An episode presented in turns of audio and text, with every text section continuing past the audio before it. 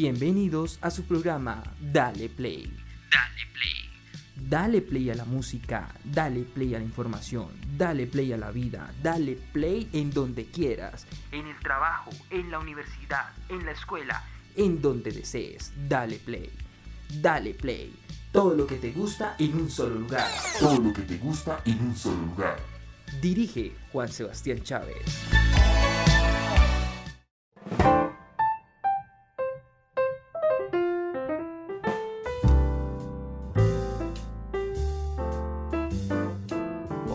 Todos nuestros queridos oyentes, bienvenidos a su programa. No sin comentarles quien les habla es Juan Sebastián Chávez y hoy vamos a hablar un tema muy muy importante que tiene que ver con los análisis de medios, especialmente un tema que genera mucha controversia y opiniones divididas. Y esto es por qué los medios de comunicación tienen poco interés en los temas culturales.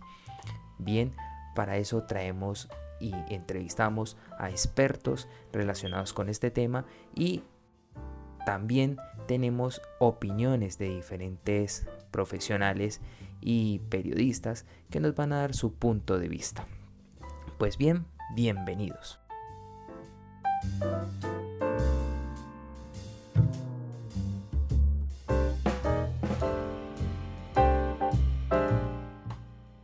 Bien, ya comenzando con nuestro programa eh, sobre por qué los medios de comunicación tienen poco interés en los temas artísticos e incluso en los programas que tienen que ver con cultura general, entrevistamos a una persona especial que nos va a hablar sobre este tema y que es un experto en el tema de la cultura general a nivel nacional.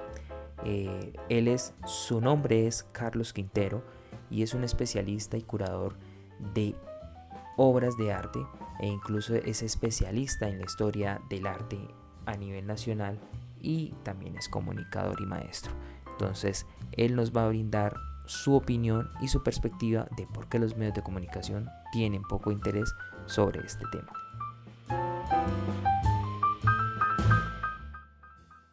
Bueno, ante la pregunta sobre el poco o casi nulo espacio que tiene la información cultural y artística en los medios de comunicación, pues lo primero que quisiera plantear es la importancia de esa información y, la importancia que los medios, eh, digamos, le, le, propicien o le den espacios a la información cultural y artística para el gremio de las artes y para el mismo medio. Sí, digamos que, es importante porque pues eso es lo que nutre la relación entre eh, los artistas, los productos y los procesos artísticos con el público en general. Y esa es una de las actividades que digamos eh, se ve pues restringida eh, esa relación al no haber digamos unos espacios mucho mayores o más definidos o más ricos o más amplios en los medios de comunicación en general, tanto impresos como, como radiales y como televisivos, cosa que sí había antes en el panorama nacional. Y bueno, ¿por qué no hay espacios eh, en, los, medios de comunicación? Pues habrá que preguntarle yo creo que a las, a las, a las editoriales de los, de los medios, a los cuerpos editoriales o grupos editoriales o a los editores de los medios o a los promotores de estos medios o a los a los que determinan que estos espacios se otorguen o no en los medios de comunicación. Imagino que, ha habido cambios en, la, en, las políticas de los mismos medios, cambios que tienen que ver pues con, con, cuestiones posiblemente económicas. El, el, hecho pues de que el medio pues también vive de una, de una, de una economía digamos así de, de mercado y que seguramente para el medio no es tan rentable, entre comillas, el hecho de que tenga espacios culturales y artísticos para, difundir. Eso digamos que puede ser un factor determinante.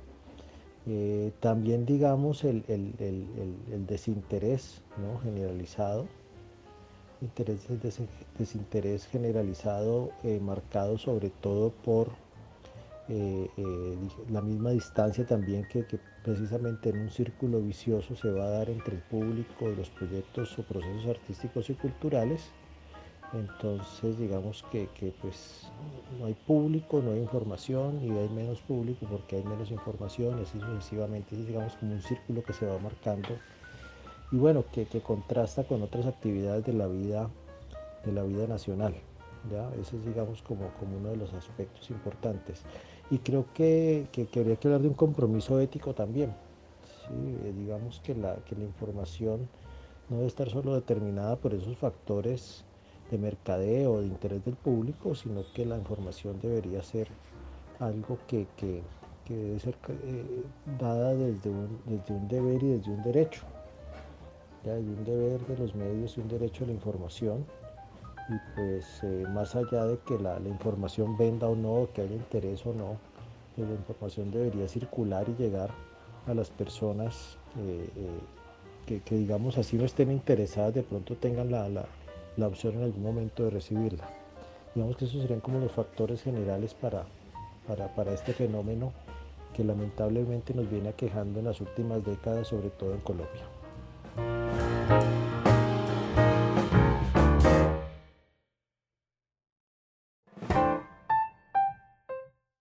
Si bien es cierto, los medios de comunicación hoy en día emplean el amarillismo por medio de su información para llamar la atención de los, de los televidentes, lectores e incluso de los que indagan en las redes sociales, esta fórmula eh, les trae beneficios económicos.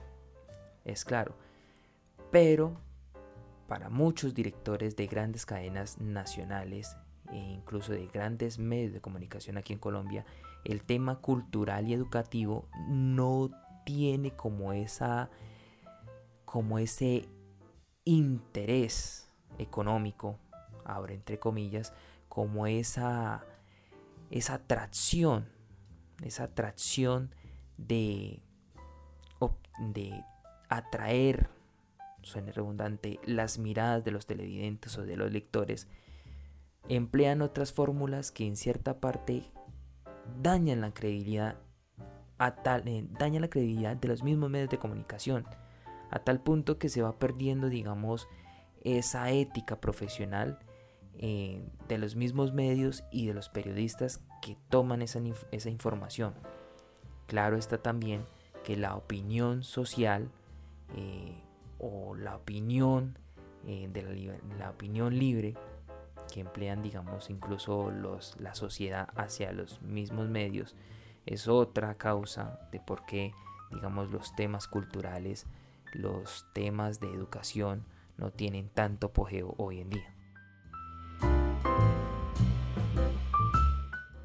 Como nombré antes, la opinión pública e incluso el amarillismo son pilares principales que hacen que hoy en día la educación e incluso los, programas educativos que tengan que ver con el entorno cultural o eh, artístico a nivel nacional no tengan tanto apogeo.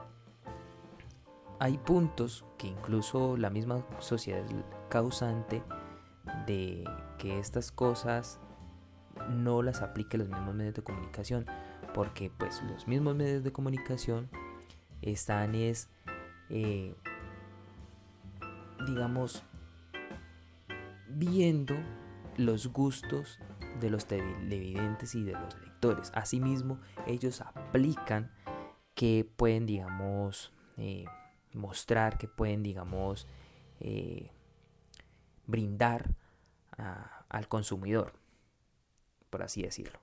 Pues bien, tenemos incluso a un profesional que nos va a hablar eh, de este tema y donde él va mismo explicar por qué, digamos, la opinión pública es la causante de, en cierta parte, por, de, de por qué los medios de comunicación no brinden ese espacio educativo y cultural a nivel nacional.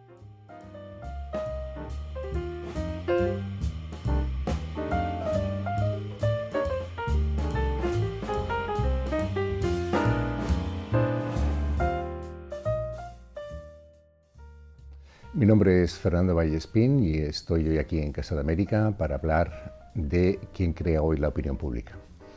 Bueno, yo creo que fundamentalmente la crean los, los, medios de comunicación, o sea, siguen siendo los medios de comunicación quien crea la opinión pública y en particular el más poderoso de todos ellos, que es la, la televisión, pero, eh, y aquí la adversativa yo creo que es, hay que tenerla muy en cuenta, pero compiten duramente con las redes sociales fundamentalmente y con la participación, diríamos, de todo un conjunto de páginas web, de blogs, de digamos, de lugares que están ubicados en el ciberespacio y que mm, proporcionan sus propias noticias y sobre todo lo que mm, yo creo que donde están más activos es crean opinión o crean, diríamos, lo que podríamos llamar eh, eh, enmarques de la situación, enmarques políticos o enmarques sociales que después se trasladan rápidamente a, a las redes sociales y por tanto que en muchos casos compiten duramente con los medios de comunicación tradicionales. Y yo creo que no. Yo creo que quizá podrían eventualmente en, en, algún momento, en lo que sí pueden crear son estados de opinión que después, con el tiempo, siempre y cuando se incorporen a esta labor eh, eh, conexiones a través de eh, los medios de comunicación más tradicionales, insisto, aquí la televisión de nuevo es, es fundamental, eh, si vemos el caso de, Estados Unidos, por ejemplo, Fox News fue absolutamente imprescindible para, para el triunfo de, Donald Trump y, por supuesto, las redes sociales. ¿no? Él dijo que, mm, literalmente, Trump dijo que las redes sociales para él habían sido mucho más eficaces que todo el dinero que había sacado para su campaña. Bueno, yo creo que es, bueno, esa es la gran pregunta, ¿no? Eh, el problema hoy es saber qué es verdad. Yo creo que hay, hay dos tipos de verdad, y hablando así un poco en términos generales. Una es la verdad respecto de los hechos, es decir, que si un, hecho es, eh, es, es, evidente en sí mismo, o sea, o llueve o no llueve, no se puede decir que, que, no llueve cuando llueve o a la inversa. Y otra cosa es la opinión. ¿no? Entonces ahí yo creo que los sistemas democráticos han acostumbrado al público a que eh, a partir de los mismos hechos caben diferentes opiniones. ¿no? Los sistemas democráticos además están montados sobre el código gobierno-oposición, con lo cual uno siempre eh, se encuentra con que se destacan aspectos de la realidad diferentes. ¿no? Entonces, en ese sentido, yo creo que puede haber opiniones diferentes, pero eh, la importancia es que seamos leales a los hechos, es decir, que no nos inventemos los hechos. Por eso fue cuando Conway, la, portavoz de, Trump, empezó a hablar de hechos alternativos, es cuando efectivamente eh, algo no funciona. O sea, que puede haber dos hechos o dos, eh, digamos, dos opciones ante los hechos, pues eh, me parece que es, verdaderamente peligroso. ¿no? O sea, el, atentado del 11M fue ETA o fue un, grupo islamista. O sea, o fue ETA o fue un grupo islamista, lo que no pueden ser los dos a la vez. Y sin embargo, pues bueno, se crearon dos verdades diferentes ¿no? en, ese momento histórico. Y yo creo que, el, claro, lo importante es saber el hecho. ¿eh? y el hecho yo creo que fue, por lo menos en, los jueces probaron que efectivamente fue una trama, una trama islamista. A partir de ahí que hay otra serie de opiniones, pues bueno, eso es inevitable, ¿no? Pero hay que marcar muy bien los hechos. Y yo creo que esa es la labor fundamental que hasta ahora mm, venían realizando los medios de comunicación tradicionales y que es lo que está distorsionando ahora esto que llamamos posverdad o, política posfáctica, ¿no? que el término ya lo dice, o sea que los hechos no importan, ¿no? o la mentira no importa, también se podría decir. ¿no? yo creo que un papel decisivo, ¿no? desde el momento en que el Brexit fue en gran medida producto de una campaña posverdad, eh, por supuesto la elección de, Trump, pero ojo, yo creo que esto no hay que confundirlo con redes sociales, ¿no? las redes sociales son ambivalentes, o sea, pueden servir para llevar la Casa Blanca a, Obama, pero pueden servir también para llevar la Casa Blanca a Trump. ¿eh? O sea que todo depende del uso que se haga de las redes sociales y de la capacidad que tengan para atraer a unos sectores u otros. Trump está en la Casa Blanca en gran medida porque no se movilizó el Partido Demócrata, porque Hillary no fue la candidata buena que muchos creíamos que era, y porque efectivamente las redes sociales demócratas, pues bueno, dieron por supuesto la victoria de, de, Trump y efectivamente pues no se movilizaron en contra o no suficientemente en contra de Trump, ¿no? O sea que en ese sentido yo creo que mm, hay que mantener muy claro que esto es ambivalente, que no hay una relación de causalidad entre redes sociales y posverdad, ¿eh? sino que todo depende de la capacidad que tengan para reestructurar el espacio público en una línea más de debate, más de respeto a los hechos. Y hay indudablemente los medios de comunicación tradicionales, sobre todo la prensa de prestigio, yo creo que, cumple una función esencial y todo lo que significa la crisis del periodismo es una crisis de la propia democracia.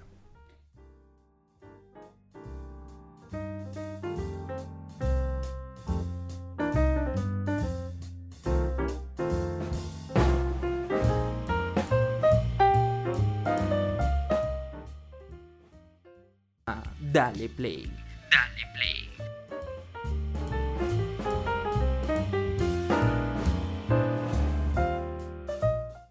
Bien, hemos llegado al fin de nuestro programa, no sin concluir con este tema.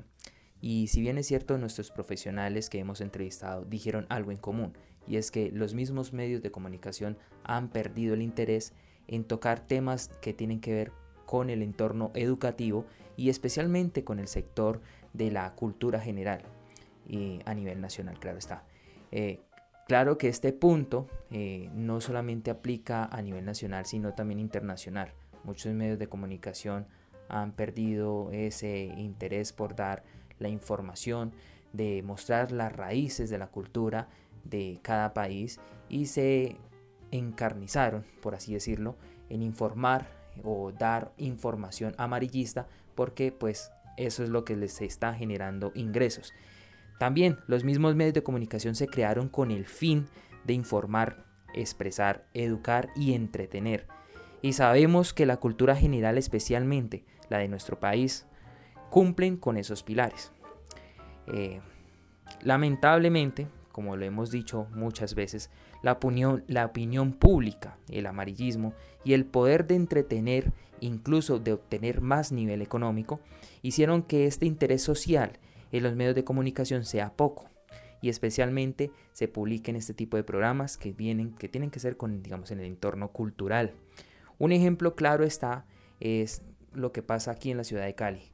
Son muy pocos los medios de comunicación que expresan la cultura general de nuestra ciudad, de quién fue Hernando Tejada, de quién fue Hernando Tejada, de quién fue Lucy Tejada, quién fue Omar Rayo, muchos artistas que han mostrado esa, ese pequeño momento histórico donde incluso han embellecido nuestra ciudad con sus obras artísticas como El gato de Tejada y muchos más, pero pues la gente los ha ido olvidando y no hay un medio de comunicación que exprese la gran importancia de estos artistas vallecaucanos y no solamente vallecaucanos, sino a nivel nacional.